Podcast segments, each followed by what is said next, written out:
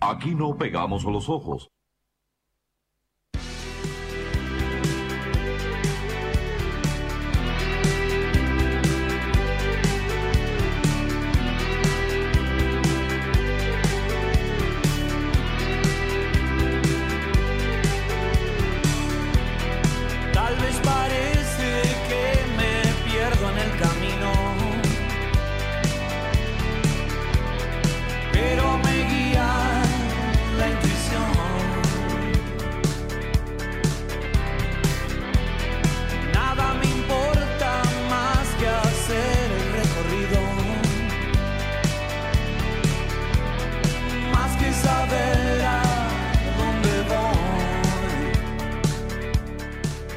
Ok, bueno, seguimos, estamos escuchando el tema Magia de Gustavo Cerati.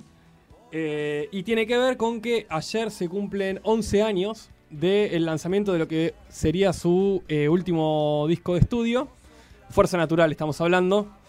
Este, y bueno, como nosotros íbamos a celebrar Canción Animal en su momento, los 30 años y nos colgamos. Vinimos eh, hoy. Vinimos hoy que dijimos, che, este disco está hace 10 años. No, son 11, no importa, lo tiramos igual, se celebra en cualquier momento. Realmente un discazo, ¿no? Hermoso, hermoso disco. Hermoso, tal cual, así se, se Sí, describe. Para mí es un hermoso disco, sí. Sabes que estaba leyendo un par de, de reseñas y, y me llamó la atención eh, algo que dijo el propio Cerati, ¿no? Que tiene que ver con, eh, bueno, obviamente, sale en el año 2009, estamos hablando, ya con todo el planeta como viene marchando, hecho bolsa, y le pone fuerza natural. Obviamente un artista de, de tamaña envergadura, digamos, no va a tirar a, la Bartola un nombre. Y bueno, obviamente fueron ahí a la pregunta del hueso de, che, estás sacando este disco con este nombre como una especie de mensaje ecológico. Y mirá que tenía todo servido en bandeja para decir sí, la verdad que sí, tiene que ver con eso. Dice, no, no necesariamente es un mensaje ecológico, dice Gustavo, sino que dice, es- tiene que ver con la naturaleza interna y externa. Y ese conjugamiento que hay y bueno, ese choque de fuerzas, ¿no? Eh, nada, un año después ya sabemos el, el desenlace o el comienzo, digamos, de lo que va a ser el desenlace de la vida de Gustavo. Eh, y bueno, con este mensaje tan particular de este disco, ¿no? No sé, Fede, cómo, cómo lo vivís vos, cómo lo atravesás vos a la escucha de, de Sí, Fuerza Natural. eh, para mí, Fuerza Natural, no sé, como te decía, yo lo- la, la palabra que le elijo es, es un disco hermoso. Eh, a mí me pasa de, de, ser un recorrido todo el disco de Fuerza Natural y de escucharlo. Y, y te digo, tengo, tengo el registro de estar eh, eh, con auriculares caminando por la calle en algún parque. Y, y viste cuando sentís esos discos que a mí particularmente me, me mueve todas las emociones y profundamente me conecta totalmente con mi ser, con mi ser interior. O sea, esto que Mm. vos decías de cómo lo describió él. ¿Viste cuando sentís que, que te está hablando de, no sé, en un código, en un código distinto, pero lo estás captando? Lo Sí, estás captando. Bajando, bajando una, una línea, entre comillas, pero que va bien clara y que el tipo dijo, bueno, esto es lo que quiero decir, la, la energía que quiero transmitir, y lo logra. Es esto, ¿no? Total. Y el disco fluye, o sea, fluye de principio a fin, tranquilo, tranquilo, va, y pasando por ritmos bastante rockeros en algunos casos, Ujú. más country en otros.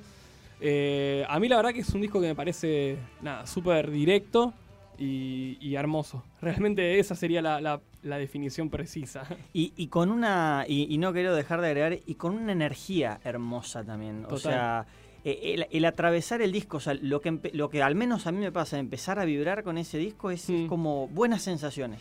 Y esta, y sensaciones. esta frase de, de este tema, justamente, eh, que comentábamos fuera de aire, esto de todo conspira a mi favor. Digo, lo que tenés que estar seguro de, del camino que estás recorriendo para animarte a escribir semejante frase, eh, eso a mí también me, llama la atención y potencia, bueno, a este artista de, realmente dimensiones eh, inconmensurables y que todavía nosotros no sabemos cuál va a ser la llegada de, un artista que se renueva constantemente. Parece que, que refrescar aparte toda la, la escena musical, ¿no? Porque no hay quien eh, nada, no, no revise la obra de Gustavo para, para componer y para aprender, porque realmente es un legado enorme.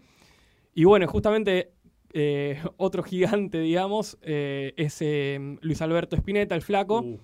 Que bueno, esta semana, quiero contar esto porque es un orgullo personal, terminé de Dale. leer Ruido de Magia, que es un libro espectacular, súper recomendable a los, a los fanáticos y los interesados de- del flaco, porque la realidad es que se, se va como agua, si bien son casi 600 páginas. Es un libro hermoso que recorre toda la obra del flaco, todos lo- los discos. Eh, bueno, culminando con las bandas eternas y el Spinetta Los Amigos, lo último que sacó el flaco, o sea, el disco póstumo, ¿no? Y bueno, ahí un, sobre el final, ya entremezclando, digamos, el autor del libro, lo que sería el final también de- del flaco con, con ese cáncer fulminante. Eh, nada, tiene que ver con las visitas de, de Spinetta. Vos sabés que es uno de los pocos músicos que, que visitó a, Gustavo, Gustavo. Cerati, eh, ya estando en el Flenny, ¿no? Cuando lo traen de Venezuela, después de- del ACV que sufre después del show allá en Venezuela.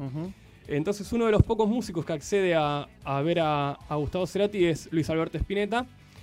Eh, y hay una cita que hace que le dice a los periodistas cuando sale de la visita, le dice, es muy duro para mí haber visto a este gigante dormido.